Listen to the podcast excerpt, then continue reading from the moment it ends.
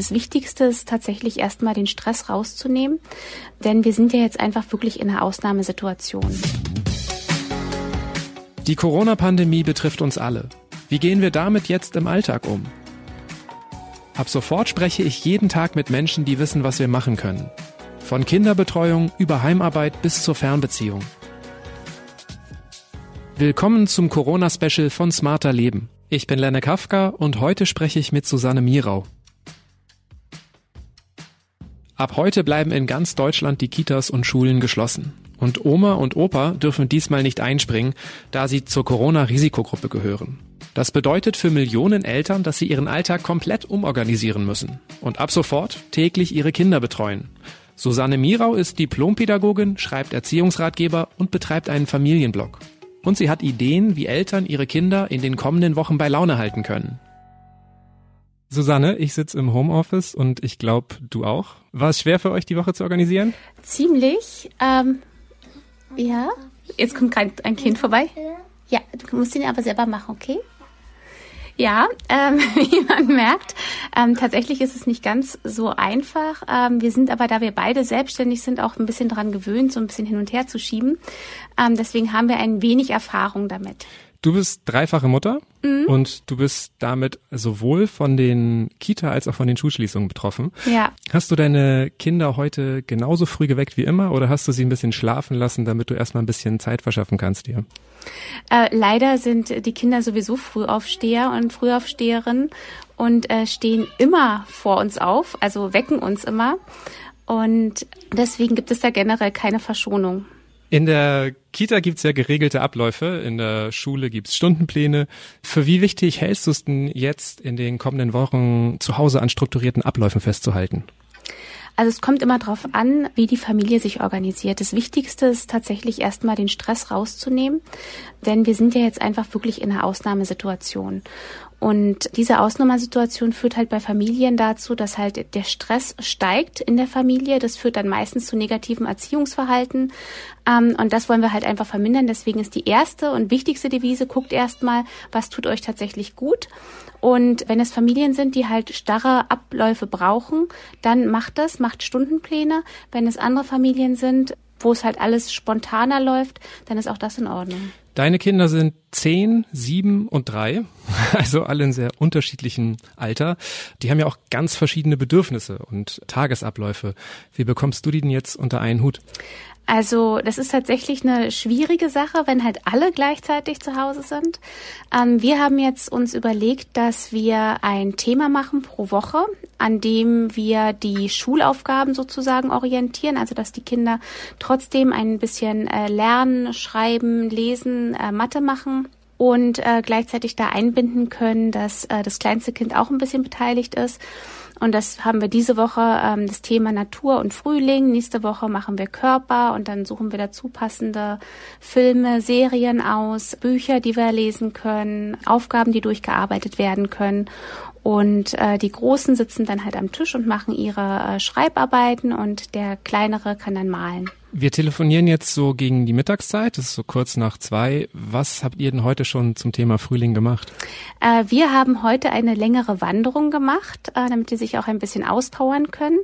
Auf der Wanderung haben wir Blumen beobachtet und gepflückt. Dann haben wir die mit dem Handy nachgeguckt. Also die äh, größeren konnten eintippen, wie die aussehen, sollten dann über Google suchen, wie die heißen und was ihre Eigenschaften sind.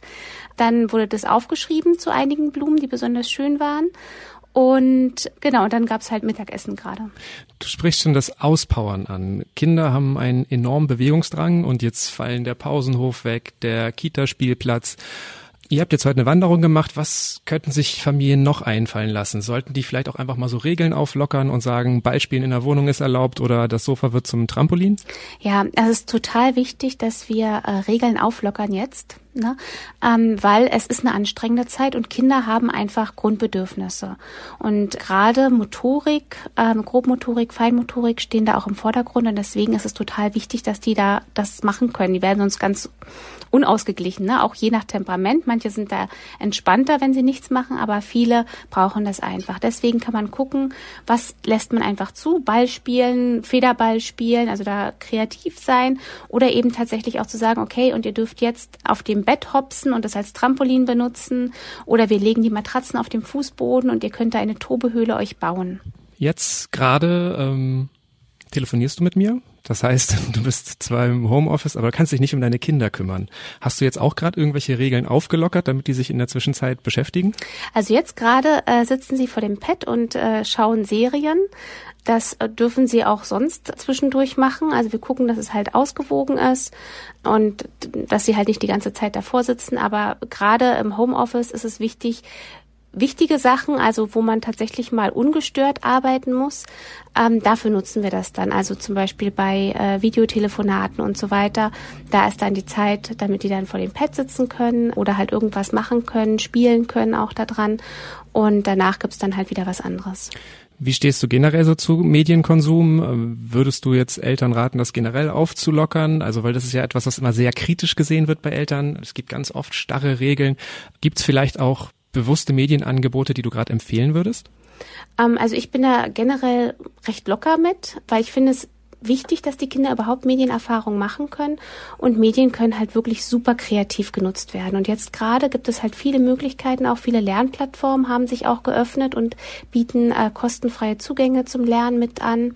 Und ansonsten, ja, wie gesagt, kreativ. Also mit dem Handy Fotos machen, die dann bearbeiten, die dann ausdrucken. Ähm, wir haben schon mal einen Stop-Motion-Film auch gemacht. Also lauter solche Sachen kann man halt super kreativ mit Kindern umsetzen mit Medien oder auch ein Hörspiel zusammen aufnehmen.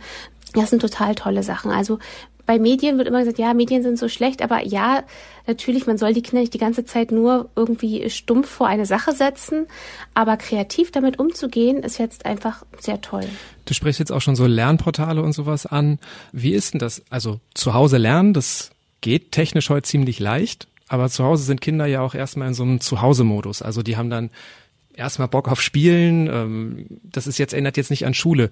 Wie kriegt man das denn hin, dass man zu Hause auch so ein bisschen diesen jetzt ist aber mal auch eine kurze Lernphase dran Modus hinbekommt? Ich denke, es ist wirklich gut, wenn man das äh, mit den größeren Kindern eben strukturiert und dann auch schaut, dass man ja ihr Interesse weckt. Wir sind einfach jetzt in einer anderen Situation als in der Schule, deswegen ist es anders, auch von der Beziehung her zwischen Eltern und Kind. Ne? Die Kinder sagen eher, nee, will ich nicht, weil halt einfach die Gruppe nicht drum ist. Es ist halt andere Bezugsperson und deswegen kann man dann einfach schauen, nehmen wir jetzt ein Thema, ähm, weiß ich nicht, Ninjago oder sonst was oder jetzt gerade das Thema Frühling bei uns, wo die Interesse dran haben äh, und können wir da drumherum dann äh, Spiele und Lerneinheiten organisieren. Die ersten Tage sind vielleicht jetzt auch per se aufregend, weil alles anders ist, alles neu nach so ein paar Tagen kann dann aber auch wieder so die Routine einkehren. Vielleicht wird's langweilig, vielleicht vermisst man auch so die alten Gewohnheiten, die Freunde. Welche Beschäftigungen bieten sich noch an oder welche Umgangsweisen damit? Also der soziale Kontakt ist natürlich wichtig, wenn das halt so eingeschränkt ist wie aktuell und vielleicht auch noch weiter ausgebaut wird, ähm, kann halt auch mit anderen zusammen geskypt werden. Das ist halt auch ganz schön, wenn halt die Freunde untereinander Kontakt haben, dann können auch zusammen Hausaufgaben gemacht werden oder es kann halt auch zusammen gespielt werden ähm, darüber. Und ansonsten ist es halt tatsächlich wichtig zu schauen, welche Bedürfnisse haben die Kinder. Gerade bei den kleineren ähm, auch zu sehen, die brauchen eben viele Beziehungssachen auch noch, also miteinander mit den Eltern. Ähm, man kann auch dann einfach Sachen anbieten, da sind wir wieder beim Lockern, ähm, zu sagen, okay, wir machen jetzt hier eine kleine Matschküche auf dem Balkon. Wenn man keinen Balkon hat, zumindest irgendwelche Kisten, wo die ein bisschen mit Sand und Wasser spielen können. Damit sind kleine Kinder, also Kleinkinder, ich muss kurz hinhören. Nee, bei mir ist alles okay. ähm, oft auch, oft auch über längere Zeit beschäftigt, wenn sie halt so Schüttspiele machen können, ein bisschen matschen und so weiter. Und bei den größeren Kindern tatsächlich sie auch einfach mit einbinden und zu so fragen, worauf hast du Lust? Wie können wir das gut zusammen umsetzen? Was hast du für Ideen? Und halt auch in den Alltag zu integrieren. Also wir können Mathe zum Beispiel auch gut machen, wenn wir äh, zusammen kochen oder backen, Sachen abwiegen, äh, die addieren und so weiter. Genau, das ist ja auch noch so ein Punkt. Ne? Wir reden jetzt über die Bedürfnisse der Kinder. Es gibt natürlich auch Bedürfnisse der Eltern. Manchmal kann man Dinge nicht verschieben, manche Dinge muss man erledigen, sowas wie Einkäufe machen oder ähm, manche Arbeitstätigkeiten auch. Wie kann man da Kinder am besten mit integrieren? Genau, erstmal ist es auch wichtig, ähm, darauf zu achten, überhaupt auch Entspannungsphasen für sich als Elternteil zu haben. Ne? Es ist halt einfach super anstrengend, den ganzen Tag mit den Kindern äh, zusammen zu sein ohne Pause. Deswegen da schauen, wie kann man sich miteinander koordinieren, dass halt jeder Freizeiten auch hat von den Eltern oder eben noch andere Freunde mit einbeziehen, wenn die, also wenn die Regelungen noch nicht so sind, dass wir nur in der Wohnung sitzen müssen. Und ansonsten ähm, können die Kinder halt bei vielen Sachen tatsächlich mit eingebunden werden. Also wenn zum Beispiel man am Schreibtisch arbeiten muss, wie gesagt, der Trick, äh, dann das Pad zu benutzen, wenn das nicht funktioniert, ähm, haben wir einen kleinen Schreibtisch immer neben dem Schreibtisch zu stehen oder unter dem Schreibtisch. Dann kann das kleinste Kind auch sitzen und dann da malen. Also halt in der Nähe einfach sein und ja, bei vielen Sachen einfach die Kinder mitmachen lassen. Meine große Tochter zum Beispiel, die äh, kocht dann einfach für uns ähm, bindet da auch ihre Geschwister mit ein und übernimmt halt auch viele Aufgaben. Jetzt ist es ja so, dass es auch eine, einfach eine ganz ungewohnte Situation ist, dass alle Familienmitglieder aufeinander rumhängen und das jetzt wirklich wahrscheinlich über Wochen. Das heißt, ähm, es ist auch relativ wahrscheinlich, dass es zu mehr Streitereien kommt. Also, dass mehr Konfliktpotenzial da ist, das ist ganz natürlich.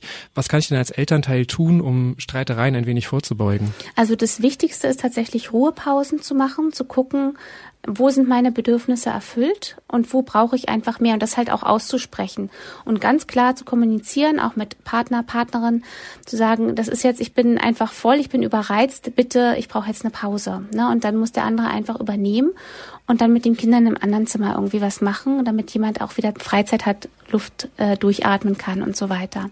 Und ansonsten tatsächlich auch schauen, wie kann man sich da gut abwechseln mit der äh, Kinderbegleitung, wer malt oder bastelt oder begleitet eben die Hausaufgaben, das halt eben im Wechsel zu machen, dass der andere immer noch äh, Freiräume sozusagen hat. Und wenn es tatsächlich zu stressig wird, dann einfach gucken, äh, was tut mir eigentlich gut, wie kann ich mich beruhigen. Ich äh, mache mir immer einen Kaffee erstmal und setze mich in Ruhe hin und trinke den und sage den Kindern, ich brauche jetzt einfach eine Pause und ich muss jetzt in Ruhe erstmal meinen Kaffee trinken. Also da sehen wir, wie wichtig das ist, auch den Kindern gegenüber ganz klar diese Grenzen und Bedürfnisse zu signalisieren. Also dass sie halt einfach auch wirklich sehen, auch wir haben Grenzen und wir brauchen auch Pausen.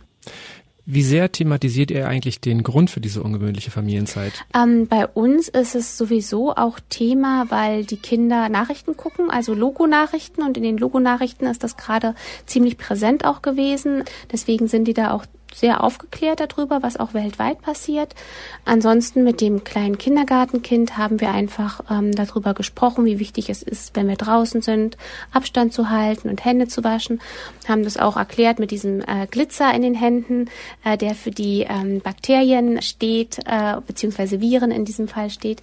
Und das ist natürlich im Kleinkindalter noch nicht ganz so gut zu verstehen, aber auf jeden Fall sind die Kinder altersangemessen informiert. Hast du dann zum Abschluss nochmal so den ultimativen Beschäftigungstipp, um einfach besser durch die nächsten Wochen zu kommen? Das kommt immer auf das Alter der Kinder drauf an. Das Wichtigste ist tatsächlich, lockert alle Regeln so, dass ihr irgendwie entspannt seid, weil das ist das Allerwichtigste. Ja, der Haushalt muss nicht super aussehen. Es muss nicht das äh, tollste selbstgemachte Essen geben oder sonst was, sondern da wirklich Entspannung reinzubringen, damit man genug Kraft hat für diesen Alltag. Weitere Tipps für die kommenden Wochen gibt Susanne Mirau auf ihrem Blog geborgen-wachsen.de. Den Link finden Sie wie immer in den Shownotes zu dieser Folge. Und das war's mit Smarter Leben für heute, aber die nächste Episode gibt es bereits morgen. Denn bis auf weiteres geht es in diesem Podcast jeden Tag um ein Thema, das uns in der Corona-Krise im Alltag betrifft. Und wenn Sie uns dazu auch eine Frage schicken wollen, dann schreiben Sie einfach an smarterleben.spiegel.de. Und wir versuchen dann hier im Podcast eine Antwort darauf zu finden. Die nächste Episode hören Sie dann wie gesagt ab morgen auf spiegel.de und überall, wo es Podcasts gibt. Zum Beispiel auf Spotify oder bei Apple Podcasts. Ich bin Lerne Kafka und bei dieser Folge wurde ich unterstützt von Johannes Kückens, Ole Reismann, Matthias Kirsch und Jasmin Yüksel. Unsere Musik kommt von Audioboutique. Tschüss, bis morgen.